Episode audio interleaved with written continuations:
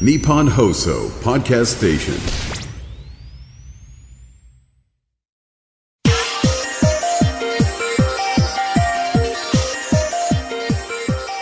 はい、宮下さん。はい。え、宮下さん、知り合い知り合い知り合い。知り合い知り合いです。意外とね、塩ってない、大体の塩がないんですよ。私はいつでも、あの、こう、 を撮影される準備はあります。科学のラジオラジオサイエン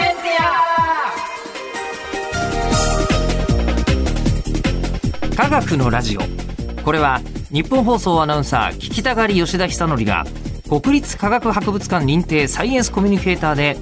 大学講師をしながら芸人をやっている不可思議変態人間黒ラブ教授とともにさまざまな科学サイエンスを根掘り葉掘りと聞いていく番組である「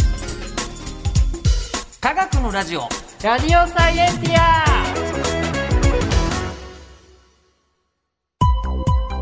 あ、今日楽し み。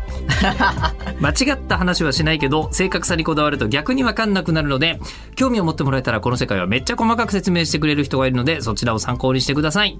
で、えーまあ、この4回シリーズ、今日はいはい4回目ですけど、うんえっと、10月に発表された今年のノーベル賞について、はやってますね。教えてもらいました、んえっと医学生理学賞、んえーそれから物理学賞、はいそして化学化学賞そう、ははいい、どんどんみんな離れていってますからね、今心が。い やでもね分かったよあ、今本当で回すかよかった、うんちゃんと聞いてみんな聞いといて。こんなに文系でも分かるようにノーベル賞のことをやったー説明してくれて本当にありがたいなと思ったんですが嬉しい、えー今回はですね、はいもうなんて言うんでしょう AM ラジオのアナウンサーとしては大好きなやつでございますあは今回のテーマはイグ・ノーベル賞イエ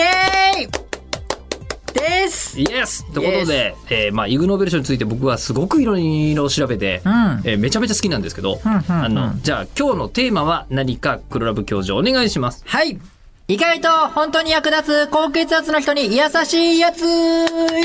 ーイ日本人おめでとうそう、えー、13年連続ですか。はい、宮下さん。はい。え宮下さん知り合い？知り合い知り合い。知り合い知り合いです。はーい。すごいなんか突然輝いて見えてきた。 あ、本当ですか、やった。そんなもんなんですね。えーまあ、ちなみにあのイグ・ノーベル賞について、はいえー説明させていただきますと、イグ・ノーベル賞は、えー人々を大いに笑わせ、んそして考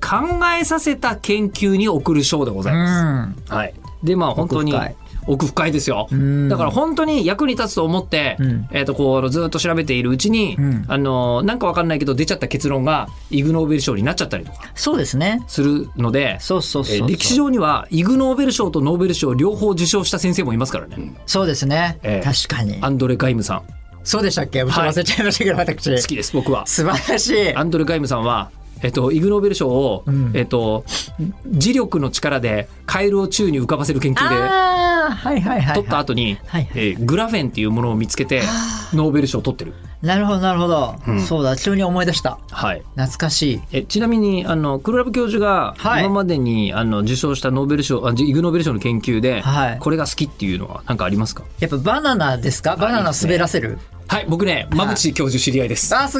ごいいい なー、取材しました馬い、淵いないいな教授北里大学の先い生や、でもやっぱ奥深いですよね。奥深いです、うん、誰もやらないじゃないですか、普通。あなんでやったか知ってますなんか、なんか前に覚えてましたけど、な、はいなんでしたっえけっとですね、はいあの北里大学の先生なんですよ、はいで医学系の学校ですよね、で北里北里大学の人工関節の研究者なんです、ああ、ええそうだ、そうだ。馬淵先生は。はいはいで馬淵先生が自分の論文にこの人工関節の滑らかさを表現するときに、まるでバナナの皮が滑るようにって書きたかったんですって、うんうんうん。であ論文に書くんだから先行研究がなければ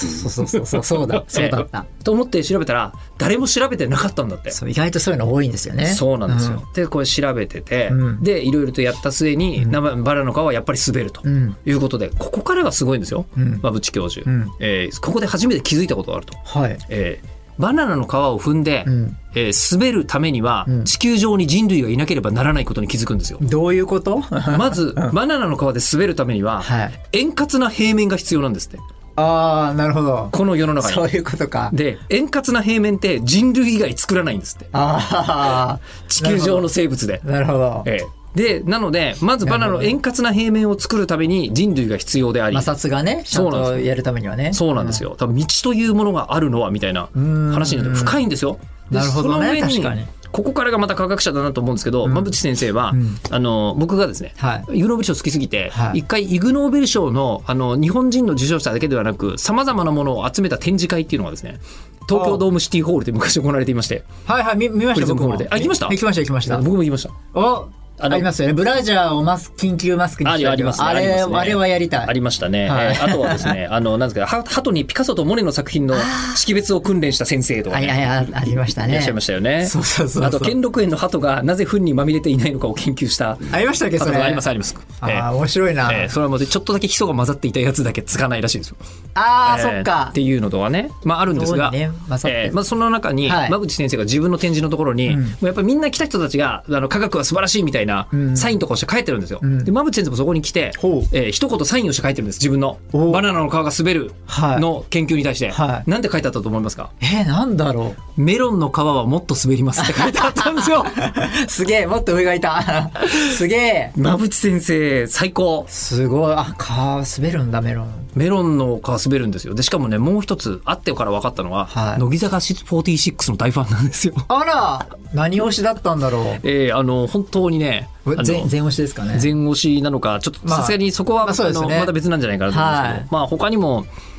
ノーベル、ね、イグノーベル賞は素晴らしいですよ、いろいろと。いや、そうですよ本当にね。いろんなものが。えっ、と、好きなの、歴史がある好きなやつで言うとですね、はいフランスの壁画。はあはあははい、フランスの壁画を落書きと間違えて消してしまったボーイスカウトがイグノーベル考古学賞っていうのをか つてあ、そんなのありましたっけあります。あ覚えてないかもしれない。えあとはですね、で、辛くない唐辛子を作った唐辛子研究所の所長とかですね。へえ。もうあとは、えっ、と、くだらない下ネタ系は山のようにあるんですけど、はい そうそう。いなんかね、記憶なくなっちゃうんですよ、僕の場合ね。あのでも一回、んあの、確かここのどこかで、んえっ、と、教授が教えてくれたやつもありましたよ。あの、ジョージア工科大学のチームの研究で、はあえー体重が3キロ以上の哺乳動物の排尿時間は全ておよそ21秒である。懐かしい。ありましたよね。ありました、ありましえーた。あれは、あの、あなたも試せま すので、限界まで一度尿を我慢してみてください。確かに。限界まで我慢して出していただくとほぼ21秒 です。確かにそうだ、あった。犬や猫から象や白熊などの大型動物も、そして人もありましたね平均21秒と、そうだ、懐かしい。はい、いうこと出がた分かるようになったわけですね。そうだ。うん、それが去年までのね、いろんな歴代のやつですよね。歴代のやつです。うんはい、で今年もあの授賞式が行われまして、はいえーまあ、今年もオンラインでしたね。オンラインでやりましたね。今まではハーバード大学のサンダースホールでやってたんですけど、はいえーで今年もですねあのオンラインで ミニオペラやってました。僕ね、今回見てないんですよ。マジですか、はいもう水をテーマに、あそうなんですかそうなんですプロのオペラ歌手がなんだそれはみたいな歌詞の歌を歌,、えー歌って演奏の人下手やなってみんな思うと思うんですよ見てて、はーえー演奏は全て、えープロのノーベル賞学者の方が趣味で演奏していやっるてんだ。すげえなあれ演出も全部すべてね、あれ面白いですよね。面白いですあの今年もトロフィーもらえてましたけどトロフィー PDF でしたあ、そうそうそうそうそうそう。 どんどん変になっていくね。まあ、という、というイグノーベル賞ですが、はいえー本当に日本人大活躍のそうですね。賞でございまし。て、今年は、えー明治大学の宮下芳明教授と東京大学特任准教授の中村博美さん、は由い。美さんだったかなどうしひろみさんですね。ひろみさんですよねはい。これ、あの、この方、情報学館の所属で、僕も情報学科にいるので、わかります。お知り合いえね、あんまり喋ったことはないですけど、宮下さんの方が先生方方が知ってますね。すごいいやはいでも本当にすごいですよそのイグ・ノーベル賞を、んえーこのあの宮下芳明教授が、ね、あの中村、えー准教授とうん一緒に受賞されたわけですけども、はい。えっえっととおめでとうございます。今回のん受賞いいですね。何ですか電気刺激を施した箸やストローを用いた味覚の変化について、おお伝わってしまう。これはどういうあのことかというと、はいもう確かにちょっと言われて うんわかるのですが、うん要はまあお箸ありますよね。うん、そうそうそでう。お箸に、うんえーまあ、何らかの形で電気を通すと。そうそうそ電気う。を通すとなんかピリピリしたりするのは想像つくじゃないですか。うん、なんかしょっぱく感じるぞそうですそうです。っていうのを、んえー、と細かく研究して、うん本当に作ってたってことですよね。そうですそうです。うんうんこれあの中村先生がもともと学生の時ですね。はい2011年に受賞した論文なんですねえ。中村先生2011年段階でもうこの研究してるんですかそうですそうですそうです。あらま学生だった時ですからね。ほうほうほうほうはい。そのえ研究が受賞されたやつなんですけども、うんこれはあのこう塩味を塩味、えー、とを塩味ってことですね。そうですそうです、うん塩味を感じる原理っていうのは食塩 NaCl はい。を電離した際にこうナトリウムイオンが味覚にこう反応するためにしょっぱいって感じるんですよね。塩素塩化イオンは全然味覚に影響しないわけなんですよね。うん。そうう。ん。でナトリウムイオンがくっつけばしょっぱいでもくっつかないのがほとんどなんですね。うん。うん。そういうのが原理があるんですけども、んでじゃあその箸を使って人間の体内ベロをプラスの電プラスに電気を帯びさせるんですよ。うん。うん。うん。そうするとナトリウムイオンはなプラスなので、んやだやだっつって反発するんですね。うん。であのしあの箸のところの方にうん。引きつけられると。うん。で急に電極を変えると急にナトリウムイオンがまた下の方にくっついてしょっぱいって感じるんですね。うん。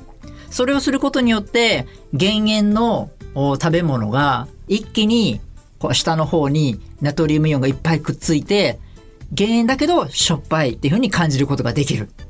あの、それで、んえっと、減塩食の人とかが、うんあの、健康にいいまま美味しく食べられるっていう意味がある研究なわけですよね。そうでそす。れすごいわかる。すすごごいいわかるんですけど、うんこれあの、中村准教授が、はいそう自分で作ってらっしゃるのは、うんすごくわかるんですけど、うんこれあの、宮下教授はいはい。は一体どこからどうやって参加したんですかね。あ、宮下先生の研究室の中の学生なんで。ああ、そういうことなんですかそうだ、宮下さん指定がなん。だあそうそうそうそう。指定なんだそうです、そうです、そうです。あーなので、もう全部関係あるというか、あの、もともと支持をしてる方ですね。でその時に、はいそのなんかナトリウムイオンを使ってん塩味をコントロールしようっていうのをうんうんうん思いついた時に、んあの普通はどうなんですかあの大学の先生というのはんどういう反応をするものなんですか、いや、これでも、ふ全然立立派な、あの、普通の研究ですよね。多分イグ・ノーベル賞狙いじゃないってことですよね。あ全然全然違いますただこれは、いあのいや宮下先生ってこう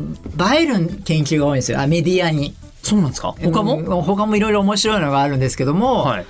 やっぱこうメディア映えしますね他にはそのじゃあ宮下先生の食べ物系で例えばあの安いワインを高級ワインにするみたいなあえっとえっと方向性似てる いやでも似てるんですけはど、あはあえっとあ安いワイン味が味プリンター味味が出るプリンターっていうんですか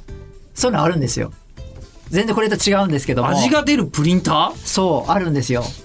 ふりかけみたいなものああでもふりかけみたいな感じえで、えこう安いワインがこう高級に感じれるとか、はいそういう自販機みたいなの作ってたりとか研究段階で、へそういえろんなこう面白いのを作ってる中の一つだったんですよね。へでこのえ2011年にこの論文が発表されて、うんそれがだんだん製品化になりました。つあいもうにもう製品うものとしてそう、うんうんあ製品化になろうとして今キリンホールディングスと共同で大まじそう。いろんなお椀とか箸とかいろいろ、もっとこうスマートな風に作られて、今販売するかどうかみたいな今状況になってるんですよね。だからもうあのなんか体にあの、悪影響がないとかそういうことはもう証明できてるってことあ、もちろんもちろん。ですよね。そうす。ですそうです。はあ。ここれはでも結構大事ええで、あの WHO、世界保健機構がはい、食塩摂取の基準量というのはだいたい1日5グラム未満にししたいと。はあはあはあでも日本人の1日あたりの食塩摂取量って、男性で10グラム、10.9グラム。えー女性だと 9.3g っていう調査になってうん。て、だいぶオーバーしちゃってるじゃないで2すか。倍もそうなんですよ、オーバーしちゃってると。うん。でもこうね、日本人っていう塩分のなんか高い食事がち結構多いので、んどうしても食塩摂取量20%以上低減する必要があるっていうふうには言われてるんですよね。なので、そういうところにもやっぱこの研究はめちゃくちゃ重要。うんだからもう大マジです、これ。 あのじゃあ全然もう。あのちなみに、その宮知り合いの宮下先生は、はい受賞された後に、あの教授話しました。話しました。おお。ななんておっしゃってました。ありがとう、おめでとうございますって言って、ありがとうございます。出てください、ここに科学のラジオにって言って、えあ、出たい出たいって言って、言ってくれたんですけど、はいちょうど授業があって、今日の収録が。ええで、出れなかったんですけど、もう劇団戦でここに来てもらおうかなと思え。って。じゃなければあり得るんですか。っていうふうに、はい、来たがってましたよ。科学のラジオにぜひ行って。えあのーこれなんて言うんでしょうねいろいろとあるんですよ、はいあのやっぱりイグ・ノーベル賞のいいところは、はいうわー試してみたいっていうのと絶対よく試したなっていうのと両方あるんですよあーこれは試したいですよねええこれ試したいですよね試したいですよねもう絶対試したくないなって思うのがえ車の盗難を予防する火炎放射器っていうのを開や発やしただりとかやだやだやだ。何それ。 多分会話式やれる火炎放射器でやられるとかいうのは全然試したいと思わないんですけど 非常に。えーこれはあの今までの中でも最も試したい、ですよえね。ーあの研究の一つなんですよ。これはぜひね、なんか。えー試させてもらえませんかねやってもらいたいですよこれね、本当はね。不商品化の時にはなんか減塩減塩スプーンとかなっちゃったりするのかな普通 にエレキソルトって書いて、エレキソルトエレキソルトエレキソルト。ロックでしょエレキソルト はエレキソルトあ はれあ れなんて言うんだろうエレキエレキソルトをなんか中学生ぐらいが知ってる単語を並べた感がすごいで すよエレキソルトでもこれでもう、あの塩味が1.5倍程度に増強するっでてもいすごくうデータが本出当てにたりしますし。役に立ちますよねいやもう本当に役立つと。で、いろんな、別にこの、明治、あの、宮下教授じゃない、えー先生もいろいろ似たようなのを作ってるので、東大でも作っているので、多分そういう系が増えるんでしょうね。じゃこの先、えー、塩塩マシマシ何ですか 塩塩。思いついて書いて塩る塩マシマ シ。急にフリップが出ました、今。でもあのじゃあなんですかえっとあんまり砂糖入ってないけど甘く感じるとかそういうのがそのうちこの方向性で開発されてったりすることもあるのかしら意外とね、塩ってない、大体の塩がないんですよ。と砂糖はいろんな砂糖のあるんですけどあーそうか塩だけはなんかずっと NA あの塩化ナトリウムじゃないですか確かに合成甘味料の話とかもありましたもんねそう合成甘味料はそうそうそうそう甘みを強く感じるけどカロリー全然ないですみたいなのを作れたけどこれね作れない作れるのもあるんですけど、はい全然再現性得られてないっていう研究があってはああのやっぱりもう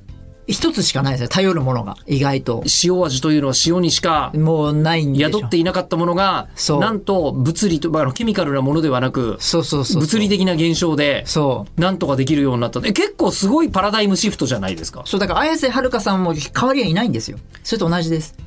ちょっと 違う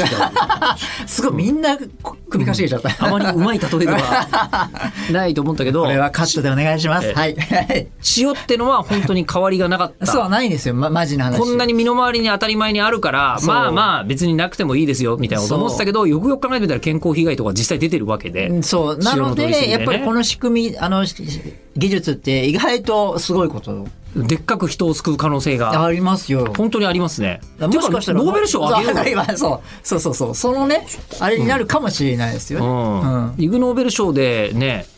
でもイグノーベル賞の方が僕、なんですか、もし人生どっち取って取ってもいいって言われたら、どっち取りたいですか、あでも意外と僕はイグ・ノーベル賞やっぱいい欲しいなと思いますよ取りたいですよね。取りや安いしねまだまだしもまだ、でもわかんない。取りやすいい取りやすいですよノーベル賞よりはでも狙って取れないんじゃないかって感じがすごいあですそれはよ。もちろんそうなんですけことど今年だってすごいじゃないですか。そ今うで年すのよ他の賞も僕もうん大好きですけど、 12個ぐらいでしたっけ10個ぐらいかなえっとね10個なんですよ。 10個ですかユーノーベル賞基本的に10個ですそうだ増やさない。 10個だええで、ただ、あの、固定のやつと、あの、なんていうんですかそうねそうそう変わるやつねあの毎年適当に〇〇賞ってつけてる。そうそうそうえー医学賞がない時とかもありますけど、んうんいいですね。あの、そうだ、えっ、と、日本の大阪の、大阪だったかな、のお医者さんが見つけて、えっ、と、自分で座って大し 大腸内視鏡検査をやると痛くないっていうのを発見したでって去いう年の話ですねだったかなそうそうそうそう結構最近ですよねそうそうそうそうえーみたいなとか、まあ、いろいろありますが、うん今年はですね、えー科学地質学賞ははい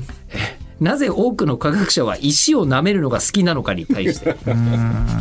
研究を深めた。えー深めたねこれあの実際に地質学者のあの柴原明彦先生、はい古生物学者なんで、ん発掘とかしてるっておっしゃってましたが、えー舐める当然舐めるって言ってましあそうですか、た、はい、流度がすぐ分かるんです、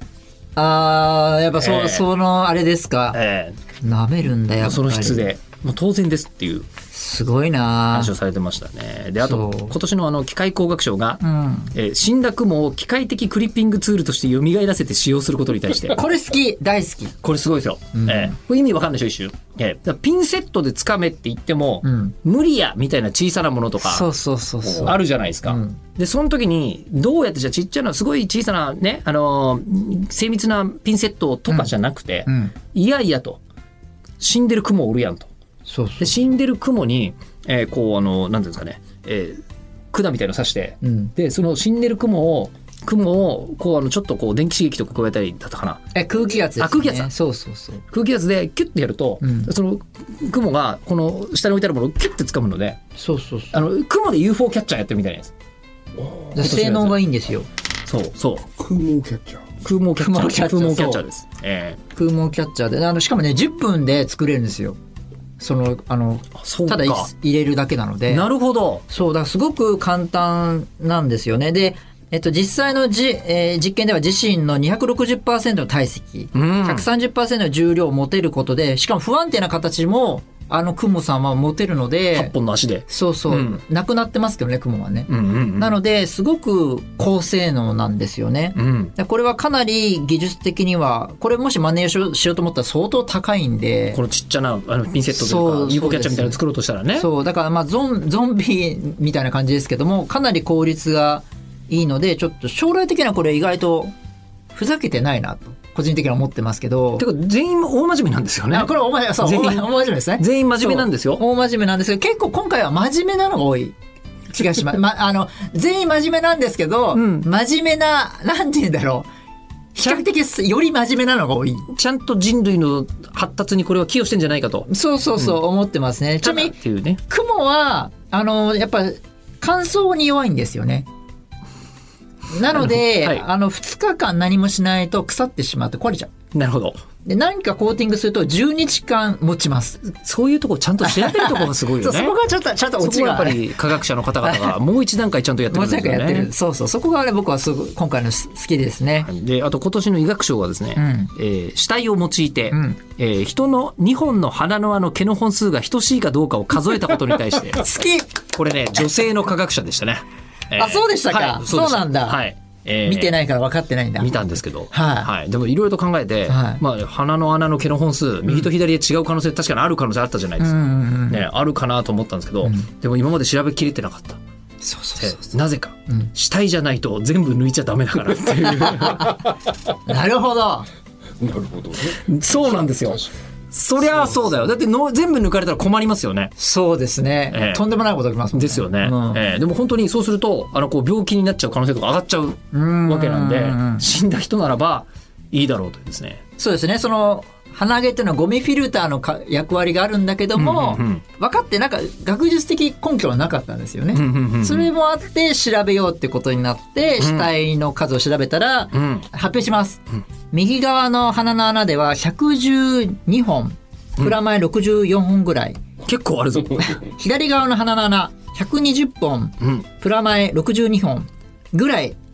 平均的にねほぼほぼ、つまり同じ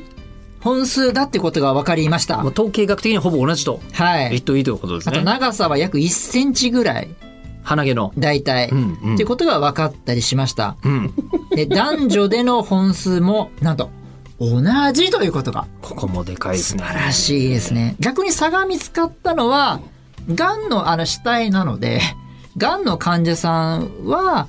えーの鼻毛の本数がちょっと他の死因よりも、の毛がす毛の本数が少なかったらしい。あ、やっぱりちょっと体、体に影響出ちゃってるんですね。抗がん剤の影響なのか、あわあ。からないんですけど、今回のあの数ではわからないということでして、えーそうですね、なかなか結論を出すことは難しい状況だってことが分かったんですけど、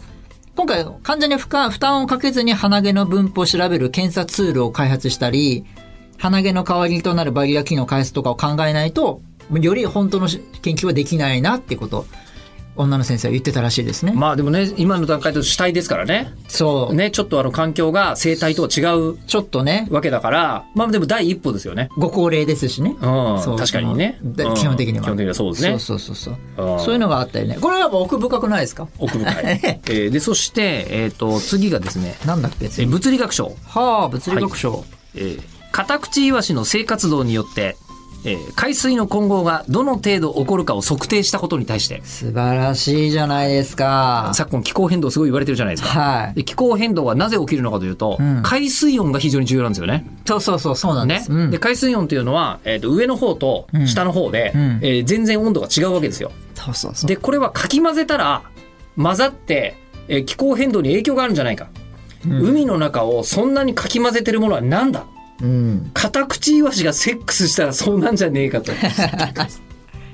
えめっちゃ考えた人がいるという、ー、いいなあえそうそう。これはですね、ちょっと背景的なことを言うと、ーはいあの、い何回かそのオキアミのせいじゃないかとか、オキアミのその、はいはいはいはいか海流がこう乱流に影響するんじゃないかっていうのは、実験結果出たんですけど、やっぱりこう支持されなくなったりしたんですね。オキアミチ別にそれほど影響ねえだろうでも実際研究すると、やっぱりそんなに大、うん、そんなに影響はないっていう研究も出たりして、んやっぱり否定側になったんですけど、んそこで今回の人が、と、うんいや、セックスだと。単に動いてるだけじゃなく、はい生活動が重要だと。そう、うんでイワシになんか注目したらしいですよんそうすると数もすごいしね。そううん。あのその産卵行動つまり性行為が、はい。海水を強くかき混ぜてるということが昼間だと10倍から100倍もの混合が 本当に。イワシの性行為によってもたらせており嵐にも匹敵する海水混合が起起きていると考えている、すごいじゃないですか。そうなんですうよ、ん。そういうことを調べたということでこれは結構本当になかなか海流のあれってね調べられないんですよ、うん。で大概シミュレーションで調べるときはそのイワシの性行為の影響を考えてないんですよ、なのでやっぱ理想の状況で作られちゃった海水の混合だけでね、うんうんうん。それだからこれはね結構やっぱ価値のある研究だと思われまいす。やあと今年ははね、いあのもう一つねこれ何賞だったかなおえっ、とですねトイレのトイレの研究があったんですよ。ああったえーあれ素晴らしかったですね。あれねいいですよね健康に全部わかるよね、そうじそゃうなそかうったでそしたうっけちょっそうとです資料ないですけどスタンフォードトイレそうだ。スタンフォードトイレ。かっこいいえースタンフォードトイレがどういうものかというと、はいえっ、とまあとりあえず、まあ我々あの年に何回か、うんまあまああのー人間ドックとかで、うんうんえーまあ検便とかするじゃないですか。うんえーあれはいろんなことがわかるからですよね。うん毎日やって何が悪いの？確かにだって我々毎日そういうこと起きるするじゃないですか。そうですねだったら毎日チェックしようよでもそれ毎日やってられないじゃんってなったので、うん初めからそれをやってくれるよ うに、素晴らしい、えーということでそういうのを自動的にやるということと同時にですうよ、ん最近、えーいろいろとこう画像解析とかできるじゃないですか。ああ確かにで画像解析とかで、はいあのその人のあの排便の様子をプライバシーに配慮した状態であ配慮するんだちゃんと配慮した上であの AI とかが、えあーーこの人の今のこの肛門の状態ということはお大丈夫だ大丈夫じゃないみたいなも のを早期発見してくれるあためのスタンフォードトイレ。いやいいですよね、はいよく考えてみたらね、はい、うん素晴らしいと思いますそうなんですよ年にね、一1回とかじゃ足りない可能性もあるわけじゃなリいでアすルかタイムに今知りたいですよねこうやって時計とかでもね温そうですよ度体温とか血圧とかもねそうですよ、リアルリアルタイムやってますからね、ええこれだけあの我々がちゃんとこうモニタリングしてて、ん健康に資することであるのであればそう私はいつでもあのこう肛門を撮影される準備はあります 僕もありますあります全然いつ全も然スタンフォ余ー裕ドトイでレすもし使えるようでしたらそうですねちょっとにここの会社にお願い日本放送に日本放送さんに一番貴重なのはその写真の情報をないなくしてほしいですよねそそここだけそはねこはそこはあくまでデータ解析にしか使ってないはずそうですねですよええそうそこが怖いディープラーニングで多分ねディープラーニングで研究者は見てるはずなんですよ、そのお尻の、うん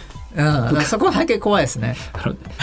最後にもうこれユーノビショと関係ないですけど、すっげえどうでもいい話なんですけど、あのこう人の顔を覚えるのが苦手な、あのこう肛門科の先生っていうのがいるんですって、えーだからいつも来てくれて、はい全然わかんないんだって、はいでもまあこの人誰だったかなと思うんですけど、じゃあ見せてくださいって言って、その人にこうやって打って出した瞬 間に「おこの肛門この人だ」って思い出すっていうあそんな個性があるんです ねあの人によって全然違う違うんですか人によって。うわー恥ずかしい、えー恥ずかしいかもしれないけれども、あのそういうプロはいるから、素晴らしい、えー全然いいんじゃないですか。いいですねはい。ということで、へーえー今回はノーベル賞とイグ・ノーベル賞うん特集でございました。という白かったか、やっぱり日本人大活躍ですね、両方ともね。ですね来年も取ってほしいですね、取ってほしいですね。はいっていうか、黒ラブ教授に取ってほしい。やった何をなんかあるかな意外と思いつかないですよねそういうのって ね別にだから さ、大喜利じゃないんです。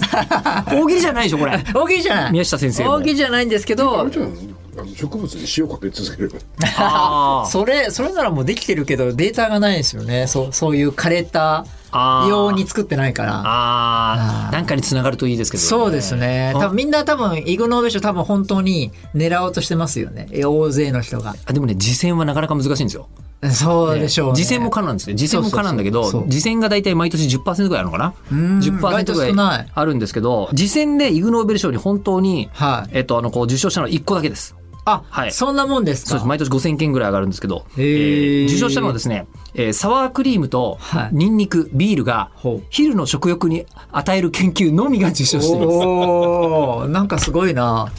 そう次戦は大変。難しそうだなので、まなあ真面目に研究を進めていった時に、いい出るんだ時々。じゃあちょっとサイエンスコミュニケーションの研究で頑張りたいと思います。はい。はということい。で、番組では聞いてる人からの質問を募集します。科学的に気になることを黒部教授に聞きたいこと、感想などは、科学アットマーク 1242.com、KAGAKU アットマーク 1242.com まで送ってください。はいではまた次回、お相手は吉田久典と、黒ラブ教授でした。思いつかなかった。どっかで宮下教授には本当に来てもらいたいですけど。そうですね。確かに。ちょっと今、が忙しいらしいので、うん別な時